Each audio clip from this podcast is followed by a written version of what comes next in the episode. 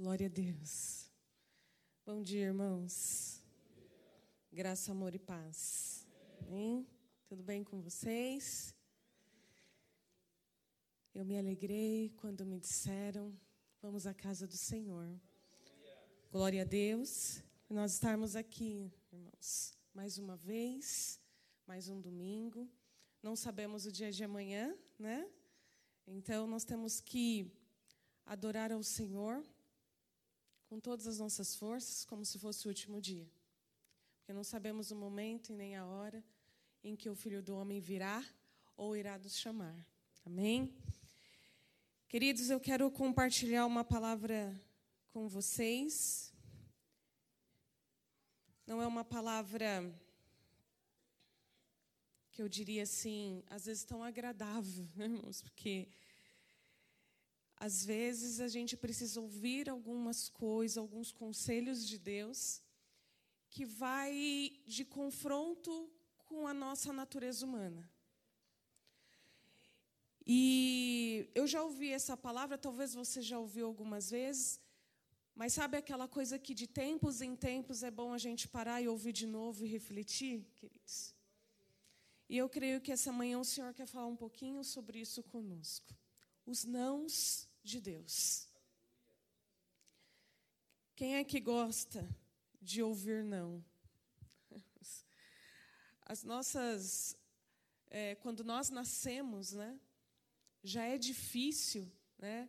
Você vê quando o bebê começa a ter algumas reações que você já começa a dizer para ele: não pode.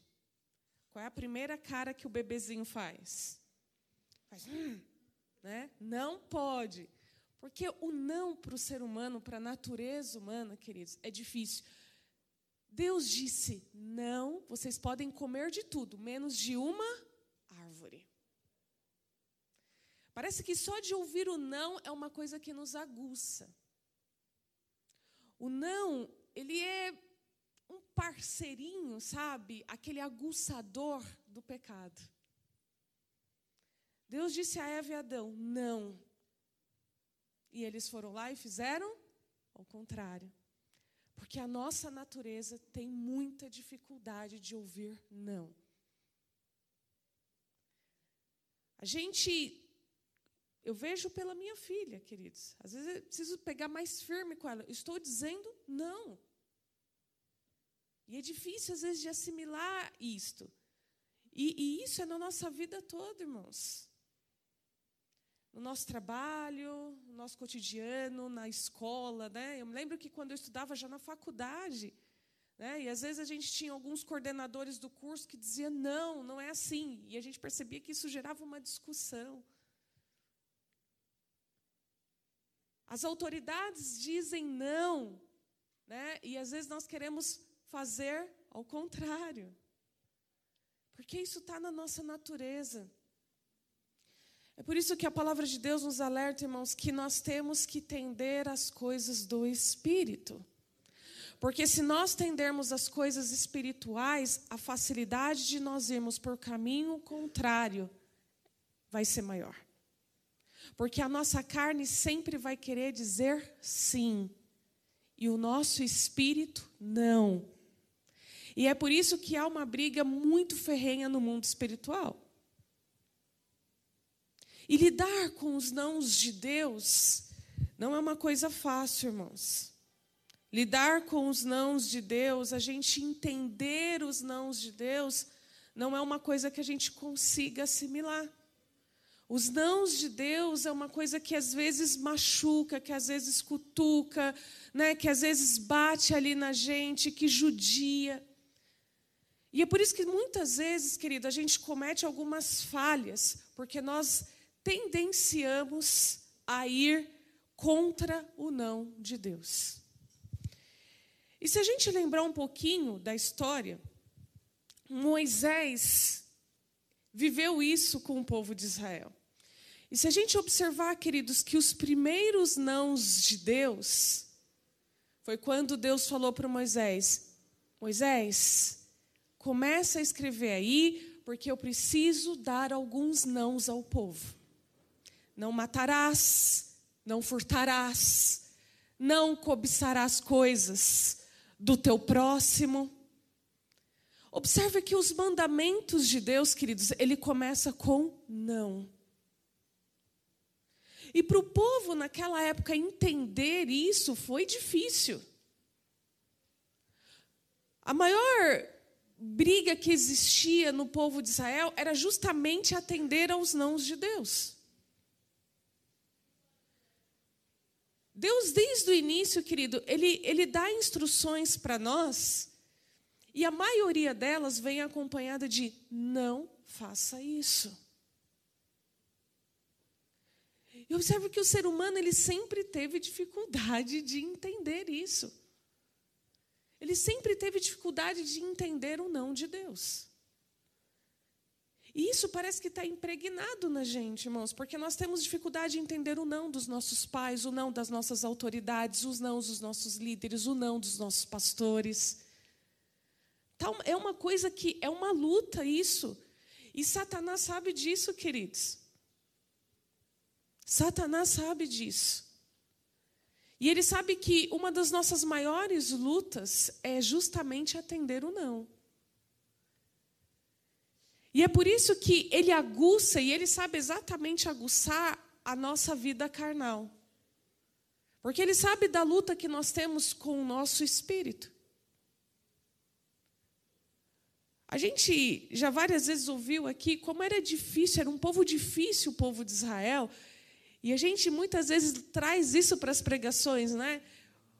E uma das coisas mais difíceis que o povo de Israel enfrentou, queridos, foi o não de Deus. Povo de dura, né, duro verniz, povo que era difícil. A gente às vezes fala assim, meu Deus, como aquele povo que vê o mar se abrir. E Deus, querido, Ele não nos diz não por meramente dizer não. Existe propósito nos nãos de Deus. E se a gente se atentasse para cada não que Deus nos dá, queridos, nós seríamos mais bem-sucedidos. Nós seríamos mais prósperos. Nós seríamos mais sábios. Nós seríamos mais felizes. Nós cometeríamos menos erros. Se nós nos atentássemos um pouquinho mais para os nãos de Deus, querido, muitas vezes nós não colheríamos certas consequências na nossa vida. O problema é que nós temos muito essa dificuldade. E nós vamos hoje, pela graça de Deus, e eu creio que o Espírito Santo de Deus está presente neste lugar. E ele vai trazer alguns convencimentos ao nosso coração, querido. Eu gostaria que você abrisse a palavra de Deus no livro de Êxodo, capítulo 20. Nós vamos passar um pouquinho pelos primeiros não que Deus deu ao povo de Israel.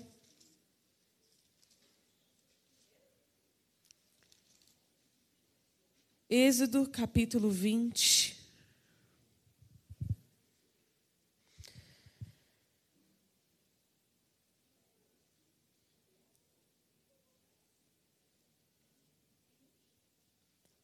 Vamos começar no verso primeiro para nós entendermos como Deus inicia essa conversa com Moisés, irmãos. Deus diz assim: Então falou Deus todas estas palavras: Eu sou o Senhor, teu Deus, que te tirei da terra do Egito, da casa da servidão. Observe que antes de Deus começar a falar para Moisés alguns nãos, ele lembra Moisés Moisés, eu sou o teu Deus. Eu sou aquele que te livrou. Eu sou aquele que te tirei da terra do Egito. Eu sou aquele que tirei da servidão. Eu sou aquele que te tirou da mão de Faraó. Eu sou aquele que tirou vocês daquela terra ao qual vocês eram humilhados. Deus, queridos, quando vai dizer não para nós, Deus começa a nos lembrar quem Ele é na nossa vida. Deus começa a dizer qual é a representatividade dele na nossa vida. Deus começa a nos lembrar qual, qual foi um dos maiores propósitos dele na nossa vida. Porque ele já poderia ter começado para Moisés dizer assim: Moisés, ó, eu quero que você escreva isso. O povo não vai poder fazer isso, não vai poder fazer isso. Mas antes disso, Deus fala qual é a representatividade dele. Deus, quando vai falar conosco, irmão, você pode observar. A primeira coisa que Deus faz é nos mostrar quem Ele é na nossa vida. Nos lembrar o quão Ele é importante na nossa vida e o quão a gente precisa depender dEle. É como se Ele dissesse assim para Moisés: Olha, olha quem eu sou. Vocês não são autossuficientes, vocês são dependentes de mim. Eu tenho uma representatividade na vida de vocês. E aí Deus começa no verso 3: Não terás outros deuses diante de mim. Não, Moisés. Não, povo de Israel, vocês não deverão ter outros deuses além de mim. Queridos, e qual é um dos maiores pecados da humanidade? Qual é um dos maiores pecados, queridos, que a humanidade cometeu? Começando pela própria nação de Israel, o povo que Deus tirou do Egito. Construiu um bezerro de ouro. E se a gente vir da antiguidade para cá, irmãos, quantos bezerros de ouros foram levantados? Nós já fomos a nação mais idólatra, queridos. O Brasil já manteve um ranking pesado como uma das nações mais idólatras. Talvez dos últimos 20 anos para cá, a gente está muito, talvez 50-50 o povo de Deus, né, é, o povo evangélico, cresceu de uma forma muito acelerada no Brasil. Mas o Brasil, querido, já foi a terra da Ubanda, dos orixás, dos santos. Olha a Bahia, um estado lindo que é a Bahia. Como que a Bahia é conhecida? A Bahia dos Santos. O quanto que a primeira, o primeiro não ali que Deus e foi a primeira coisa que Deus fez questão de dizer a Moisés: Moisés, vocês não devem ter outros deuses além de mim. E sem falar, queridos, de deuses que várias religiões levantam. Mas existem tantos bezerros de ouro que a gente levanta na nossa vida, irmãos. Às vezes, a nossa própria família, às vezes os nossos filhos, às vezes um relacionamento, às vezes um trabalho, às vezes uma posição social. Quantos bezerros de ouro muitas vezes não são levantados na nossa vida? E é o primeiro não de Deus. Vocês não devem adorar nenhum, nenhum outro Deus além de mim. Qual é o mal do século, irmãos? Qual é o mal deste século? Qual é o Deus que tem tomado o coração até de homens de Deus? Existe dois senhores, e um deles é o dinheiro.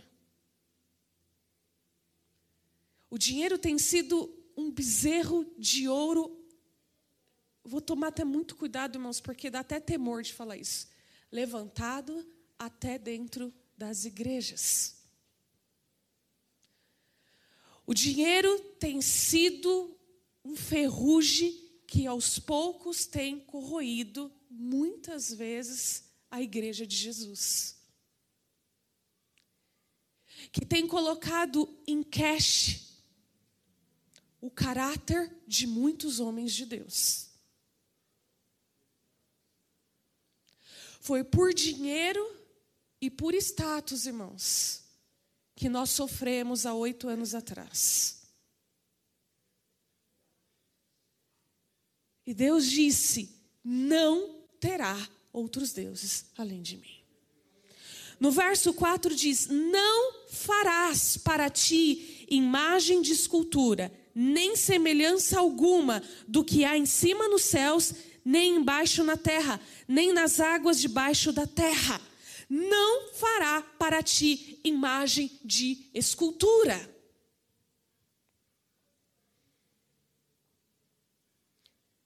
Segundo o não de Deus, Moisés, fala ao povo: não, não farão imagens. Quantas imagens existem hoje, irmãos? Quantas, quantas, quantas? Quantos seres humanos estão encurvados de uma imagem?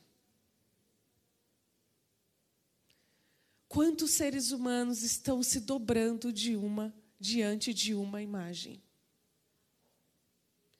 E eu, eu diria até mais que nos tempos de hoje, né, queridos? Quantos seres humanos estão se curvando diante de pessoas físicas carnais? Quantas pessoas estão sendo escravos e adorando pessoas físicas? carne, carne e osso. Quantas pessoas acabam trazendo para a sua vida e montando um altar? E vou trazer algo talvez um pouco mais próximo de nós, de apóstolos, de bispos, de pastores. E a palavra de Deus diz não farás para ti imagem e escultura. No verso 5, não as adorarás, nem lhes dará culto, porque eu sou o Senhor, o teu Deus, Deus zeloso, que visito a iniquidade dos pais nos filhos até a terceira e quarta geração daqueles que me aborrecem. Olha uma coisa que aborrece a Deus, irmãos é nós adorarmos algo ou alguém além dele. Isso é uma coisa que Deus já disse para Moisés: Moisés, não adorarás e nem lhes dará culto. Nem lhes dará culto.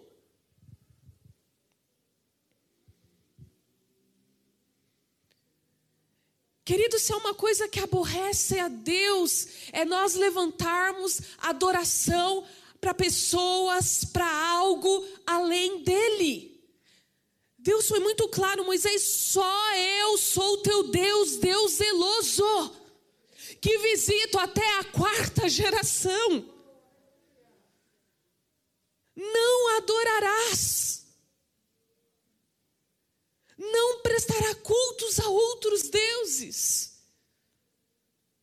Irmãos, isso aborrece ao Senhor. Eu não estou dizendo só de nós adorarmos Santo Expedito, Santo Antônio, mas eu estou dizendo de nós levantarmos adoração e cultos em vão dentro da igreja. Quando eu adoro aquilo que eu faço, quando eu exalto aquilo que eu faço, quando eu estou cultuando mais aquilo que eu faço do que a Deus, que é o dono daquilo que eu estou fazendo. É um não que Deus coloca para nós, é um limite, querido. Os nãos de Deus é um limite que Deus estabelece o não de Deus, Deus está dizendo aqui, daqui vocês não podem passar. Queridos, Deus, desde que Deus criou o jardim do Éden, Deus estabeleceu limites. Deus estabelece limites, queridos. E esses limites que Deus estabelece é justamente os limites que vai nos levar ao caminho que ele deseja. Qual era o caminho da nação de Israel? A terra prometida. Qual é o nosso caminho, irmãos? Qual é o caminho que Deus estabelece para nós? É a eternidade. E para nós alcançarmos a eternidade, Deus está estabelecendo alguns limites. Deus está colocando nãos. Para que o povo de Israel pudesse entrar na terra prometida, Deus estabeleceu alguns nãos para eles. No verso 6, ele diz: E faço misericórdia até mil gerações daqueles que me amam e guardam os meus mandamentos. Não tomarás o nome do Senhor teu Deus em vão, porque o Senhor não terá por inocente o que tomar o seu nome em vão.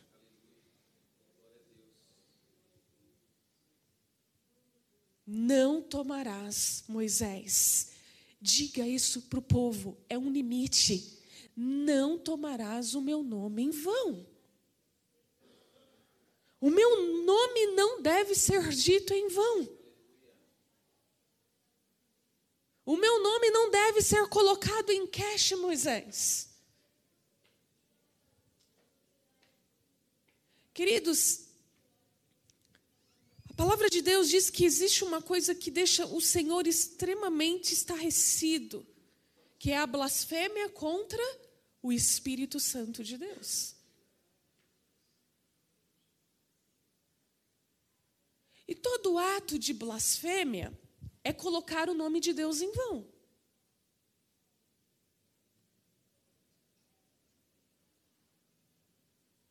Quando nós blasfemamos contra o Espírito Santo de Deus, nós estamos colocando o nome do Senhor em vão. E Deus estabeleceu esse limite à nação de Israel. Queridos, quantas e quantas gerações têm colocado o nome de Deus em vão? Quantas vezes falamos em nome de Jesus, como se falássemos o nome do Zé da esquina?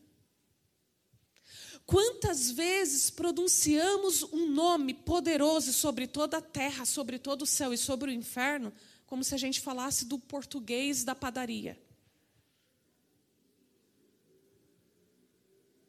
Toda vez que a gente pronuncia o nome de Jesus, nós temos que ter consciência, irmãos, que nome é esse que nós estamos pronunciando?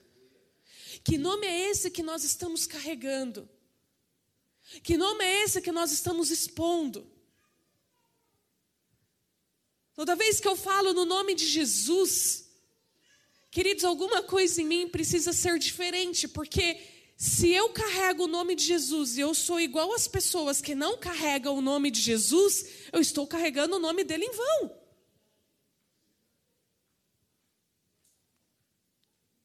Se toda vez, queridos, que eu digo que está em mim marcado o sangue do Cordeiro, mas eu tenho atitudes e ações como as pessoas que não são marcadas pelo sangue do Cordeiro, alguma coisa está muito errada aí. Que nome é esse, queridos, que eu pronuncio hoje e faço o contrário amanhã? Se eu carrego o nome de Jesus, eu preciso expor o nome de Jesus.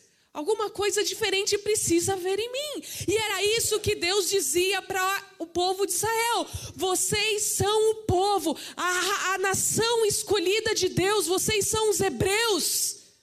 São vocês que eu os livrei da mão de Faraó, que matei praticamente todo o exército dele. Eu sou este Deus. Queridos, quando Deus se apresentou para a nação de Israel perto do Monte Sinai, que a palavra de Deus diz que criou uma nuvem negra e dela saía trovões, a ponto do povo de Israel temer. Deus estava dizendo para aquela nação: Eu sou esse Deus de vocês, vocês não podem carregar o meu nome em vão. E que muitas vezes, queridos, a mão de Deus pesou sobre a nação de Israel. Por quê? Porque usavam-se do nome de Deus em vão.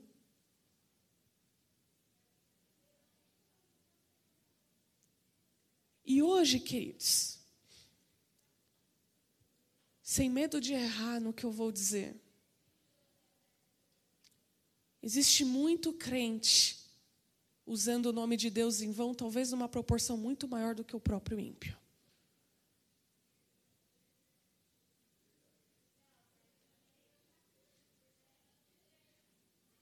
A gente precisa tomar um certo cuidado, queridos. Eu não carrego o nome de qualquer Deus. Nós não carregamos um nome de um Deus morto. Nós carregamos o nome de um Deus vivo, soberano, extraordinário, poderoso.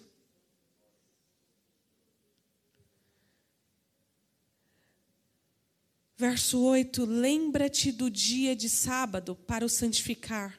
Seis dias trabalharás e farás toda a tua obra, mas o sétimo dia é o sábado do Senhor teu Deus. Não farás nenhum trabalho, nem tu, nem o teu filho, nem a tua filha, nem o teu servo, nem a tua serva, nem o teu animal, nem o forasteiro das tuas portas para dentro. Porque em seis dias fez o Senhor os céus e a terra, o mar e tudo o que neles há e ao sétimo dia descansou. Por isso o Senhor abençoou o dia de sábado e o santificou. Honra teu pai e tua mãe, para que se prolonguem os teus dias na terra que o Senhor teu Deus te dá. Depois Deus vem com outros nãos: não matarás, não adulterarás, não furtarás, não dirás falso testemunho contra o teu próximo, não cobiçarás a casa do teu próximo, não cobiçarás a mulher do teu próximo, nem o seu servo, nem a sua serva, nem o seu boi, nem o seu jumento, nem coisa alguma que pertença ao teu próximo. E vai uma seleção de nãos, irmãos.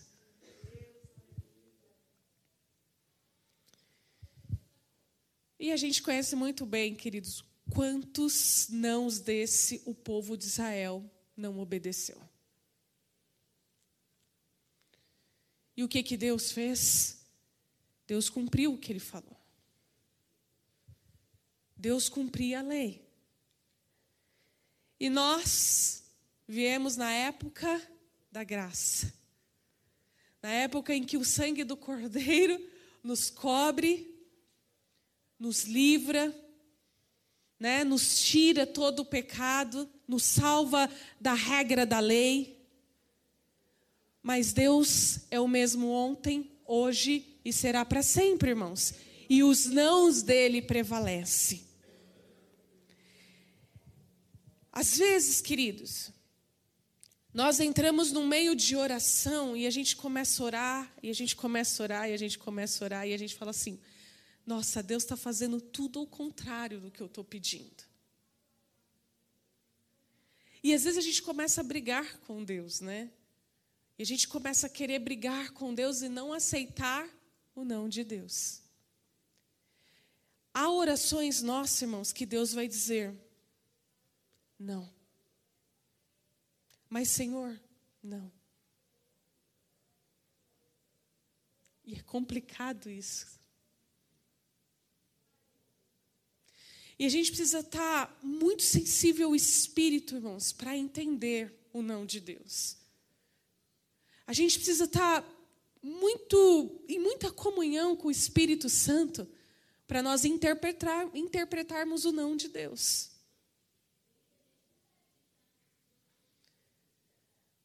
Muitas vezes a gente sofre, a gente padece, irmãos, porque a gente vai contra o não de Deus. Eu quero que você abra a Bíblia em 2 Coríntios. 2 Coríntios,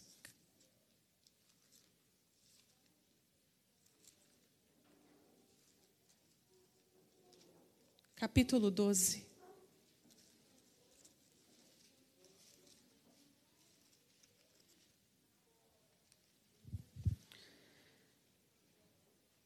Segunda Coríntios 12. Deus disse não ao apóstolo Paulo, irmãos. E foi difícil para Paulo entender, porque nós vamos ver aqui em 2 Coríntios 12 que Paulo orou três vezes. E Deus disse não para ele. 12, 8. Vamos ler o 7 para entender um pouquinho, porque ele fala desse espinho na carne de Paulo. E para que não me ensoberbecesse com a grandeza das revelações, foi-me posto um espinho na carne, mensageiro de Satanás, para me esbofetear, a fim de que não me exalte. Por causa disto, três vezes pedi ao Senhor que o afastasse de mim. Por causa disto, três vezes pedir ao Senhor que o afastasse de mim. E a resposta de Deus foi não. Porque Deus diz assim: a minha graça te basta. Porque o poder se aperfeiçoa na fraqueza, de boa vontade, pois me gloriarei nas fraquezas, para que sobre mim repouse o poder de Cristo.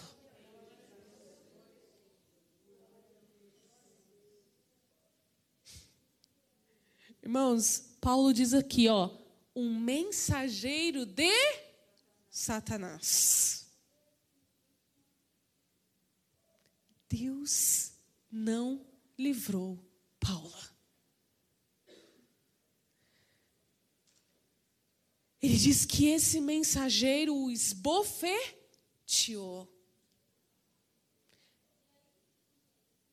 E ele pediu a Deus três vezes: Senhor, fácil de mim.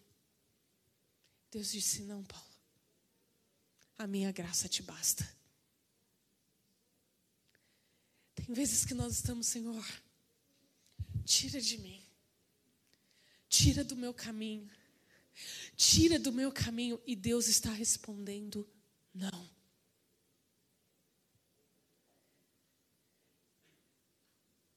Querido, você acha que foi fácil para Paulo? Você acha que foi pra, fácil para Paulo ouvir isso?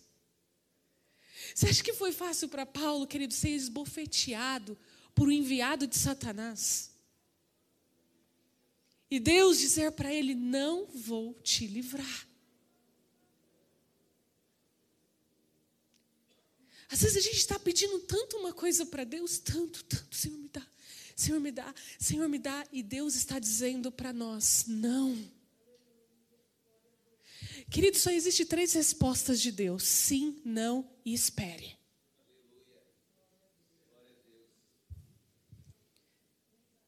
Só existe três respostas dele para nós. Às vezes, querido, nós, pela nossa audácia, que às vezes a gente é audacioso, irmãos. Às vezes a gente é metido a besta. Eu sou filho do Rei dos Reis, do Senhor dos Senhores. Tudo que eu pedi aqui está sendo ligado lá. Tudo que eu determinar vai ser feito, porque a gente tem mania que a nossa vitória sempre vai ter sabor de mel, irmãos. E às vezes Deus está dizendo para nós: não, porque a nossa vida não é feita só de vitória. A nossa vida não é feita só de vitória, irmãos. Nós estamos cansados de dizer isso aqui: o sol nasce para o justo e para o injusto, a chuva cai para o justo e para o injusto. Nós não vamos viver só de vitória, e vai haver batalhas que Deus vai dizer para nós: não. Vai haver guerras que Deus vai dizer para nós: a minha graça te basta. E como é difícil entender isso, irmãos. Vai ter dia que nós vamos estar como Paulo, querido, enviado do capeta, batendo em nós e dizendo: Senhor, me livre. E Deus está dizendo: não. E é interessante, queridos, que Paulo diz aqui uma coisa, ele falou, ele começa o versículo 7 dizendo: "Para que eu não me ensoberbecesse". Tamanha eram as revelações que eu estava tendo. Os nãos de Deus têm alguns propósitos, irmãos. Porque a ótica de Deus é muito diferente da nossa. A ótica de Deus, queridos, se a gente olhasse um tercinho com a ótica de Deus, a gente ia ver que a gente não sabe nada, irmãos. Um dos propósitos dos nãos de Deus é para nos proteger.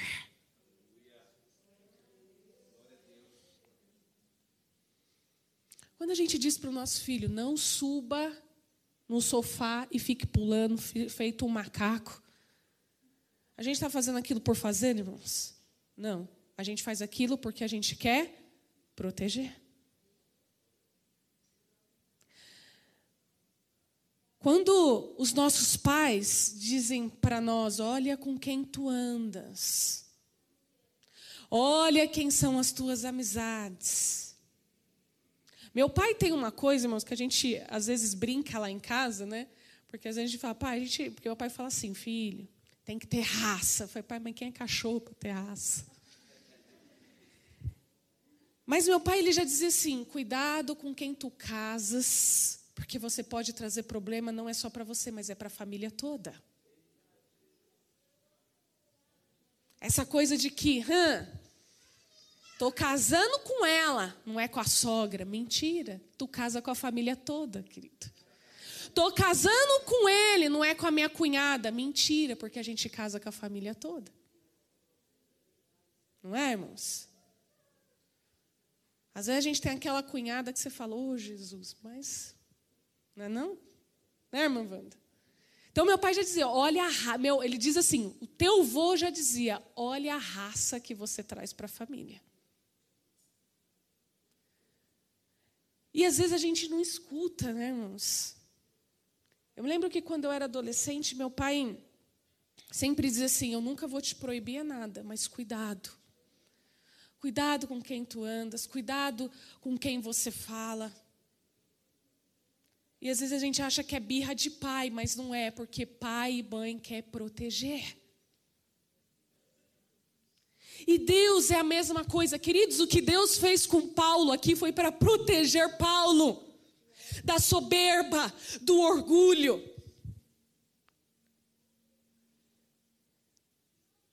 Existe um, um, ditado que diz que aplausos, irmãos, mata mais profeta do que perseguição. Aplausos matam mais profetas do que perseguição. Você sabe por que os profetas da antiguidade feito Ezequiel, Esdras, Neemias, Isaías, Jeremias. Eram profetas daqueles assim que você fala, nossa, que eles eram perseguidos e não aplaudidos. Sabe por que tem muitos profetas da nossa geração morrendo, irmãos? Porque eles estão sendo muito aplaudidos. Paulo diz: esse espinho que Deus não me livrou, ele mostrava a Paulo que ele não era autossuficiente, mas ele era dependente de Deus. Diz aqui no, no, no, finalzinho do verso, ele diz assim: que a boa vontade, pois me gloriarei nas fraquezas, para que sobre mim repouse o poder de Cristo. A gente precisa tomar cuidado, sabe por quê, irmãos? Existem muitos ministérios morrendo. Porque em vez de serem perseguidos, estão sendo aplaudidos. E o povo de Deus não nasceu para ser aplaudido, o povo de Deus nasceu para pregar as boas novas, para guerrear no mundo espiritual, para levar o evangelho até os confins da terra. O povo de Deus não nasceu, irmãos, para ser um povo seguido no Instagram, no Facebook, no Twitter. O povo de Deus nasceu para pregar o evangelho puro, verdadeiro, genuíno. O povo de Deus nasceu para carregar em si o poder de Deus, o poder de Cristo que aperfeiçoa nas fraquezas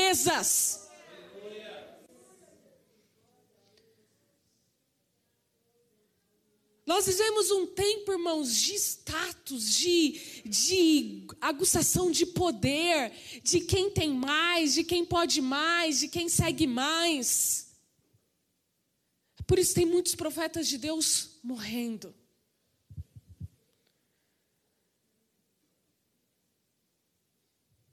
Às vezes Deus fala não.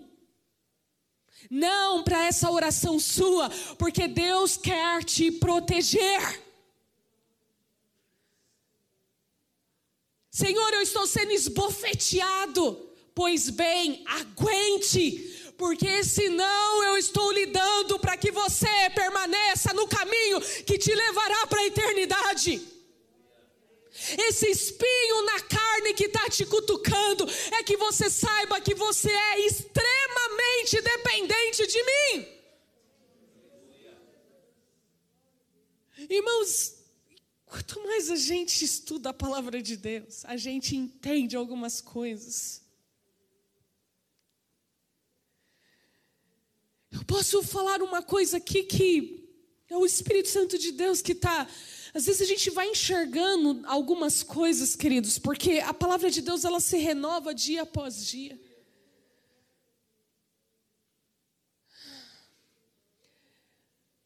Nós, escute bem isso, irmãos. Há oito anos atrás nós fomos esbofeteados por um enviado de Satanás.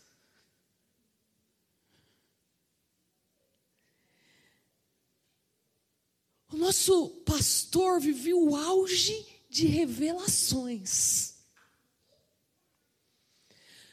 O nosso pastor viveu um auge de sabedoria, de ensino que ele estava tendo, como eu acho que eu nunca havia visto o pastor Orides no ministério dele.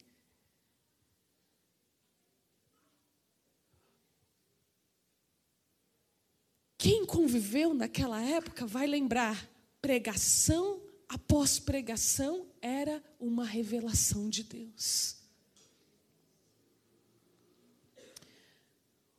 Pastor Orides, ele estava sendo muito bem visto entre as autoridades, respeitado.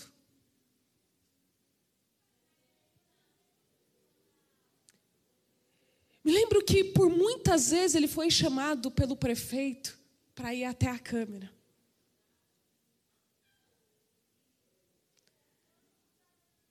Quem participou de estudos bíblicos e, e, e começou na, na, na, sede, depois a gente foi vendo o pastor Orides indo para as igrejas menores em Barueri, levando o estudo. Quem estudou Gênesis com ele, quem estudou Apocalipse, o Pentateuco com o pastor Orides, era revelação após de revelação, irmãos.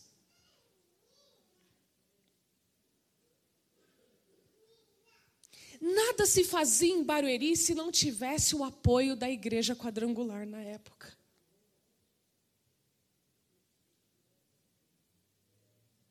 A presença dele, quando ele chegava nos eventos, era uma presença respeitada.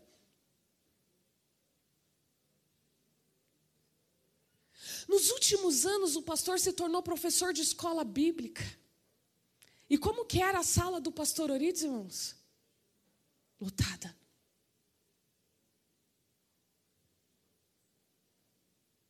Nasce no coração a vontade de crescer e de construir um templo maior, com uma capacidade maior.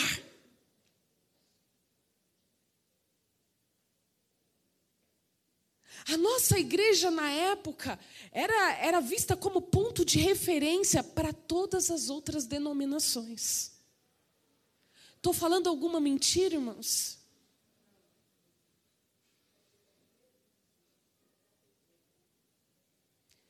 No ano de 2011, foi o último evento que eu fui de convenção. Foi onde eu fui elevada a aspirante. Estava esquisito aquele ano. Eu me lembro que eu cheguei em, em Serra Negra, né? Vi o pastor Orides esquisito, irmãos. E a gente chegou na tenda, aquela tenda enorme. Eu vi o roco de longe, um monte de pastores subindo lá, e o pastor Orides enfiado num canto assim, ó, mas bem escondido diferente de outros anos. E eu me lembro que no último dia, no almoço, eu sentei perto dele e falei assim: Pastor, por que, que o senhor não está lá em cima?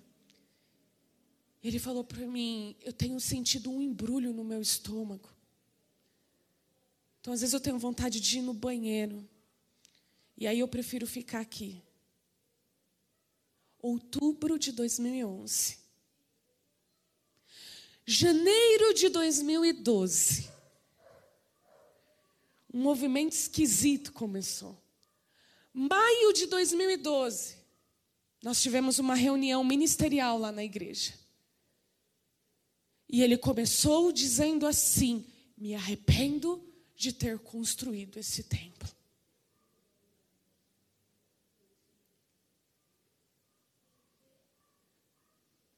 Setembro, mais ou menos, acho que foi em julho ou agosto, do nada ele deixa de ser superintendente regional.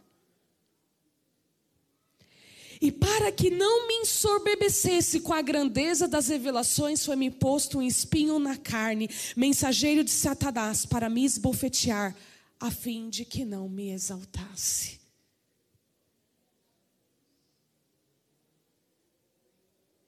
Queridos, ele foi esbofeteado de uma tal forma que ele não conseguia nem se respirar.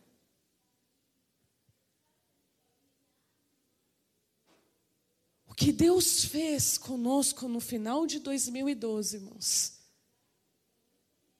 foi dizer para nós: a minha graça te basta.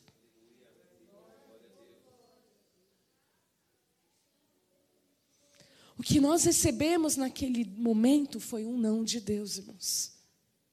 Nós não seríamos a igreja do coração da águia. Nós não seríamos a potência de Barueri.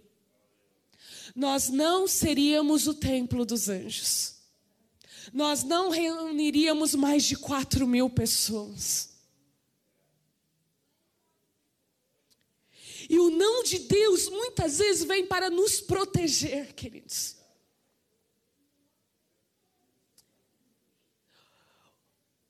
O meu pastor, o nosso pastor, ele não teve um ofício fúnebre num ginásio lotado de pessoas. Ele não teve a bandeira da igreja quadrangular debruçada sobre o caixão dele.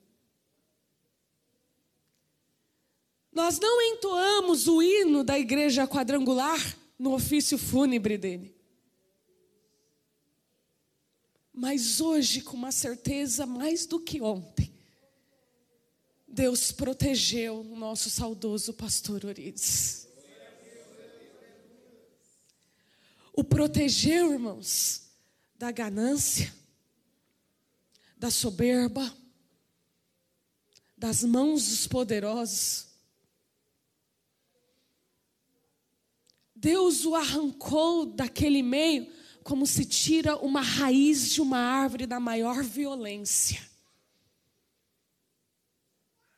Deus o tirou de uma grande floresta, cercado por pessoas de pessoas de poder, de status, e o colocou num quintal de algumas casas e na garagem de um estacionamento de, de caminhão. Deus o tirou do templo dos anjos com uma torre, com uma, um repouso pastoral. Deus o tirou do alto, do coração, da posição do coração da águia. E o lançou num quadradinho alugado.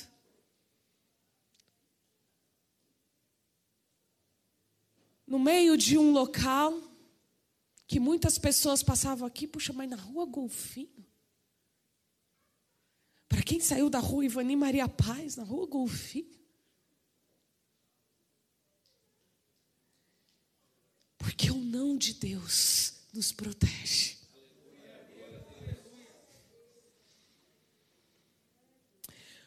O não de Deus nos ensina, irmãos.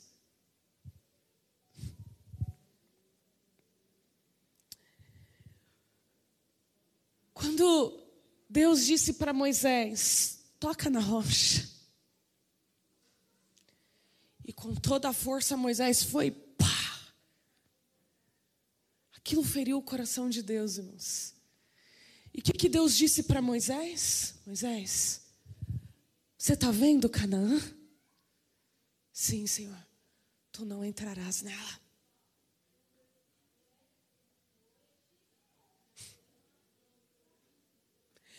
Se coloca um pouquinho no lugar de Moisés, irmãos. Olha Moisés. Olha a terra prometida. Tu não pisará nelas. O não de Deus nos ensina. Não é do teu jeito. Não é da tua forma não é da maneira que você pensa, não é o caminho que você traça, não são as suas estratégias, não é o teu jeito, não é a tua forma, não é os teus princípios, não é da forma que você foi, é da forma que eu quero. Não. Não. Quantas vezes a gente está avistando, irmãos, e a gente fala, puxa, e aí vem um dedinho de Deus, ó. Mas por que, Deus? Porque eu fui escolhida. Eu fui levado para falar com o Faraó. Eu guiei esse povo. Eu tratei esse povo aqui no deserto. Eu não vou pisar na terra prometida? Não, Moisés.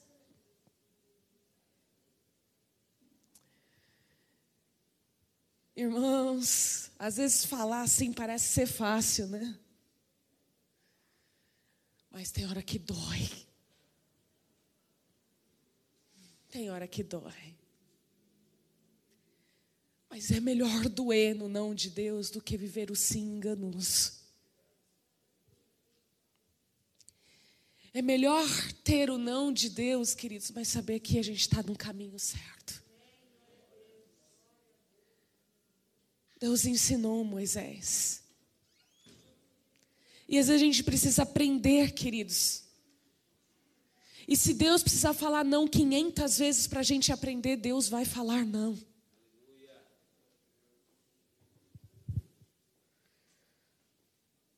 O povo difícil, irmãos, às vezes é o povo de Deus. Como às vezes a gente é difícil, irmãos. Como às vezes a gente passa assim, ó, por situações que a gente fala, por que, que a gente está passando por isso?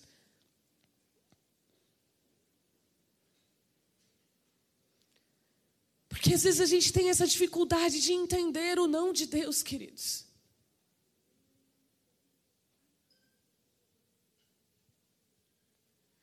Tem filhos que para entender o não, irmãos, é descer a vara. Tem filhos que às vezes para entender que não, precisa ficar ali ó, com a bundinha marcada.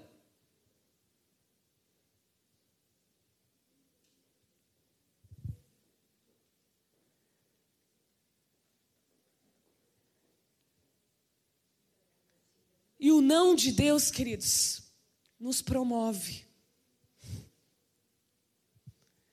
Quando nós entendemos o não de Deus, queridos, nós estamos dando um passo para a promoção de Deus. Jesus, quando estava no, no monte orando, o pai disse não para ele. Porque ele diz assim: Pai, afasta de mim esse cálice. Afasta de mim, pai, esse cálice. E Deus estava dizendo não ao filho. Não. Porque tu serás o Cordeiro, o Salvador.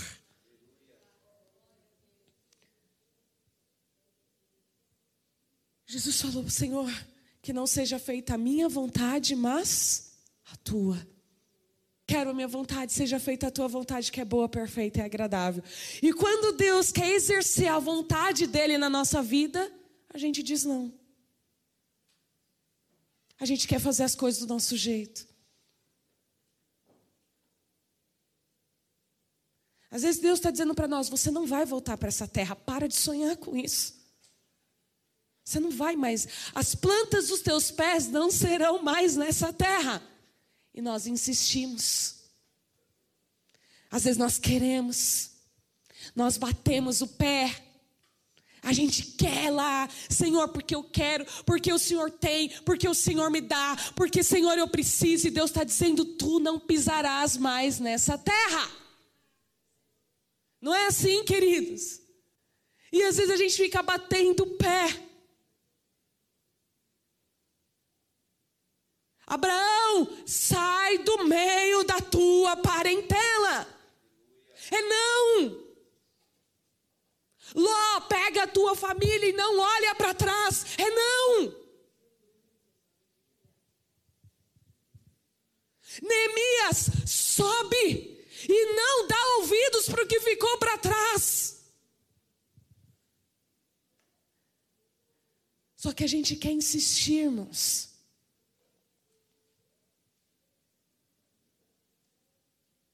E às vezes a gente chora e a gente padece porque a gente não quer ouvir o não de Deus. O espera a gente até supera, mas o não. Tem gente que até hoje não está superando o não de Deus. Querido, supere o não de Deus. É para te proteger, é para te ensinar e é para te promover.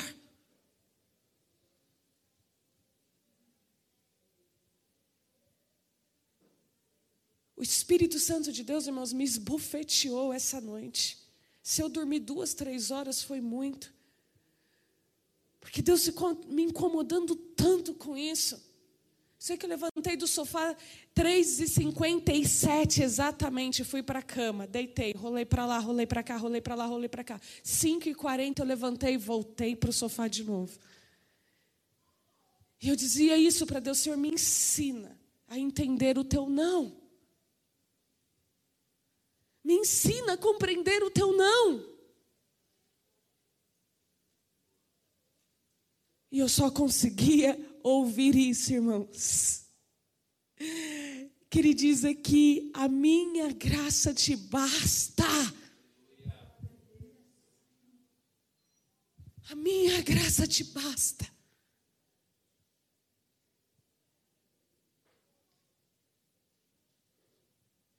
Queridos, eu não sei quantos nãos nós vamos carregar na nossa trajetória com Deus.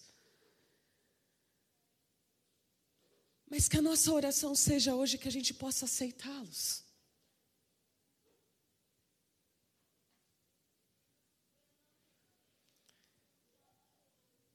Tem gente que Deus está dizendo, não é o teu chamado. Não é o teu chamado. E você está insistindo.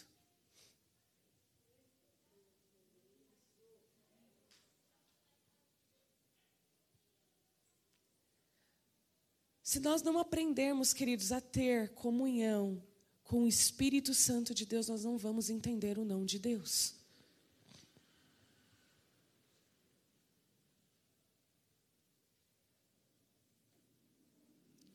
Cuidado Cuidado, irmãos.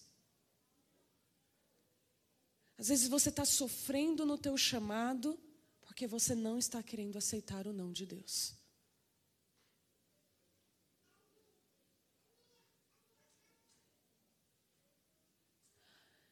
Uma outra coisa, irmãos, é se nós não aprendemos a aceitar os nãos da vida.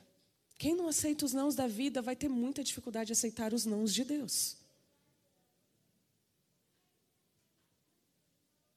E na vida, irmãos, a gente às vezes aprende de uma forma muito difícil. Tem coisas na vida que a vida vai nos dizer não. E a gente quer insistir naquilo. E às vezes a gente vai carregar consequências para o resto da nossa vida. Aprenda também aceitar alguns nãos que a vida te dá. Às vezes tem gente que tem dificuldade para tanto não, irmãos. Às vezes o teu chefe está dizendo não. É não. E a gente quer brigar, a gente quer bater na mesa, a gente quer discutir.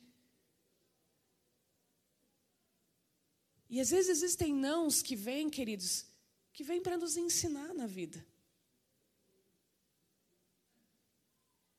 Às vezes vem nãos na nossa vida que é para a gente aprender. Às vezes você quer uma promoção porque eu mereço, porque eu mereço, porque eu mereço. E a vida está dizendo: não é o momento. E você quer, e você quer, e você quer, e você faz, e você faz, você é promovido. E aí você começa a enfrentar alguns problemas, por quê? Porque você não está maduro o suficiente para aquilo.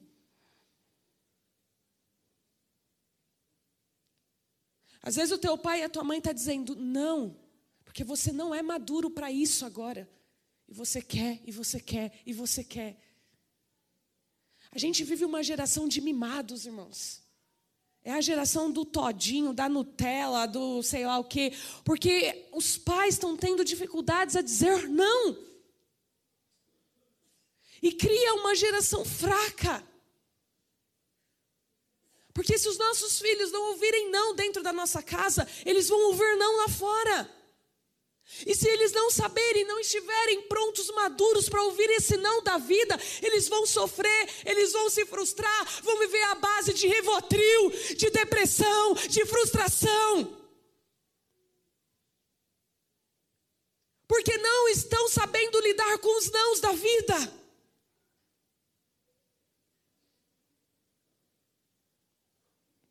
Tem gente, irmãos, que sofre até hoje com não. Deus estava querendo te proteger, querido. Deus está querendo te ensinar. E sofre. Se enfia num estágio de tristeza.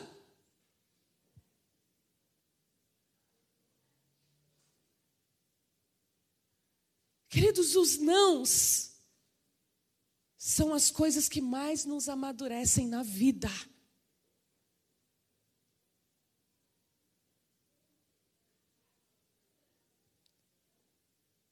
Os nãos que a gente tem são as coisas que mais fazem com que a gente cresça, que a gente evolua.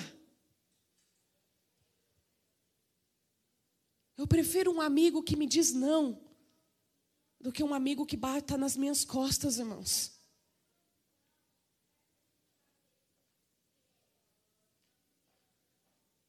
Queridos, a gente precisa entender isso se a gente quiser evoluir como pessoas, como cidadão e como filhos de Deus. A igreja de Jesus nunca teve tanta necessidade de entender o não de Deus.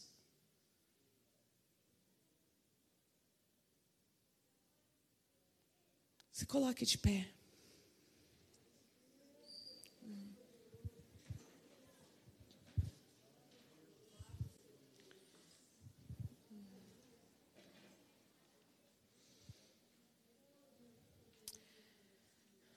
Isso que até nas nossas orações, irmãos, nós temos que pedir prudência e sabedoria.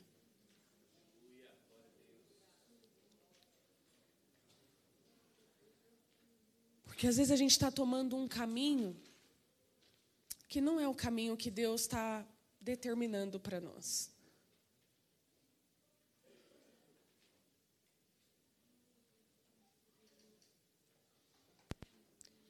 E nós temos que ter coragem também a dizer não para algumas coisas, irmãos.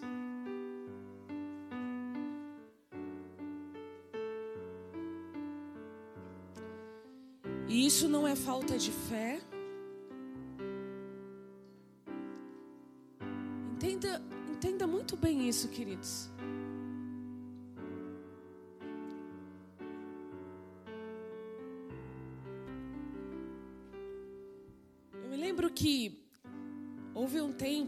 Igreja que as pessoas diziam sim para o pastor. Isso na minha época lá atrás, na minha adolescência, eu via muitas vezes as pessoas dizendo sim para o pastor. Porque tinha medo de dizer não. E ela não tinha o chamado para aquilo.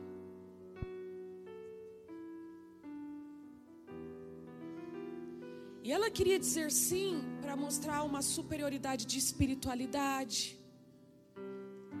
Às vezes, para mostrar assim, poxa, se eu disser não, eu vou ser excluído, eu não vou ser chamado de novo.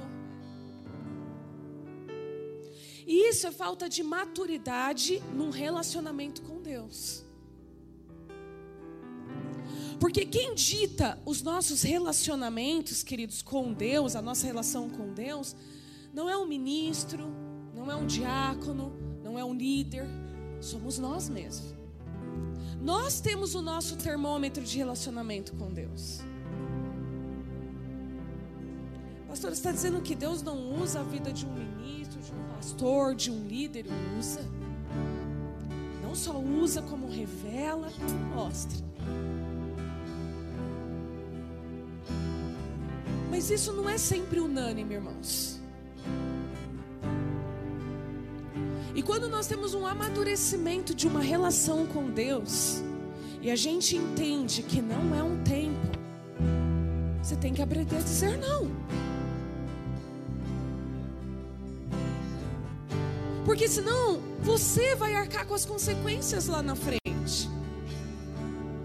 Eu vi muita gente, irmãos, frustrado, decepcionado porque disse um sim na hora errada.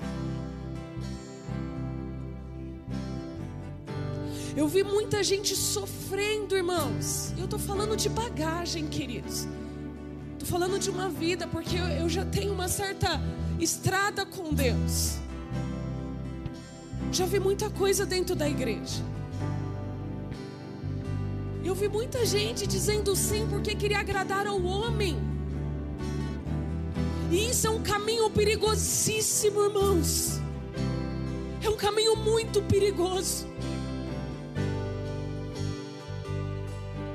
Vai se machucar, você vai se frustrar.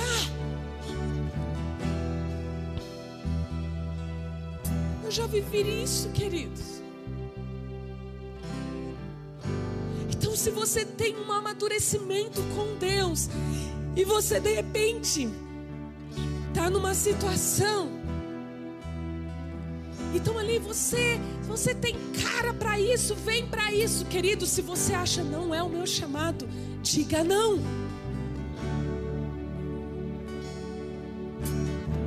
Aprenda a dizer não também. Senhor, não é esse o meu chamado. E fica tranquilo, queridos, porque o nosso chamado num relacionamento maduro com Deus, a gente sabe exatamente qual é. Cuidado com a onda, sabe? Sabe a onda que nos leva? Cuidado, irmãos. Pode não ser a sua onda. E você está surfando na onda errada. É por isso que nós temos que ter maturidade cristã. Eu vi muitas pessoas serem mortas em nome de Deus, irmãos muitas pessoas sendo mortas em nome de Deus.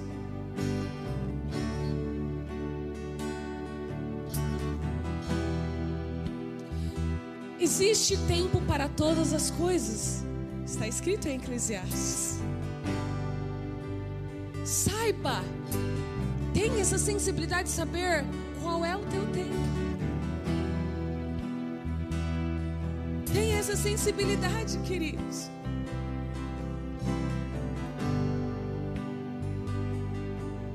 Escute Deus. Escute Deus.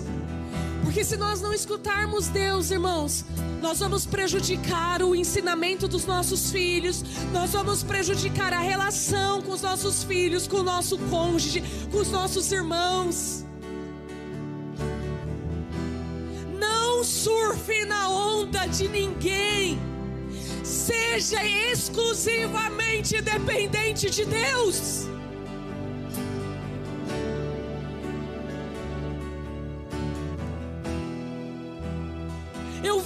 Muita gente sendo levantado como líderes, sem ter chamado algum, e sofrer, e fazer outras pessoas sofrerem. Eu vi pessoas pisarem terras que não deveriam pisar e pagam preço até hoje. Eu vi pessoas casarem, irmãos, porque surfou na onda alheia e teve um casamento frustrado.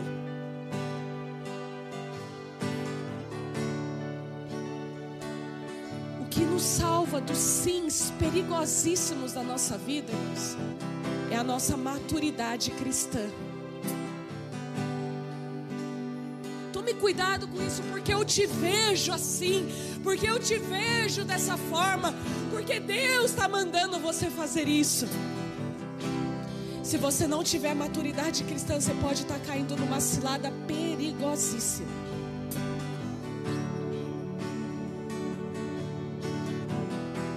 Perigosíssimos. Talvez Deus está dizendo para a tua oração hoje é não. Talvez Deus está dando uma resposta à sua oração hoje é não. Você vai chorar, mas saiba que é para te proteger, para te ensinar e para te promover. Entenda o não de Deus.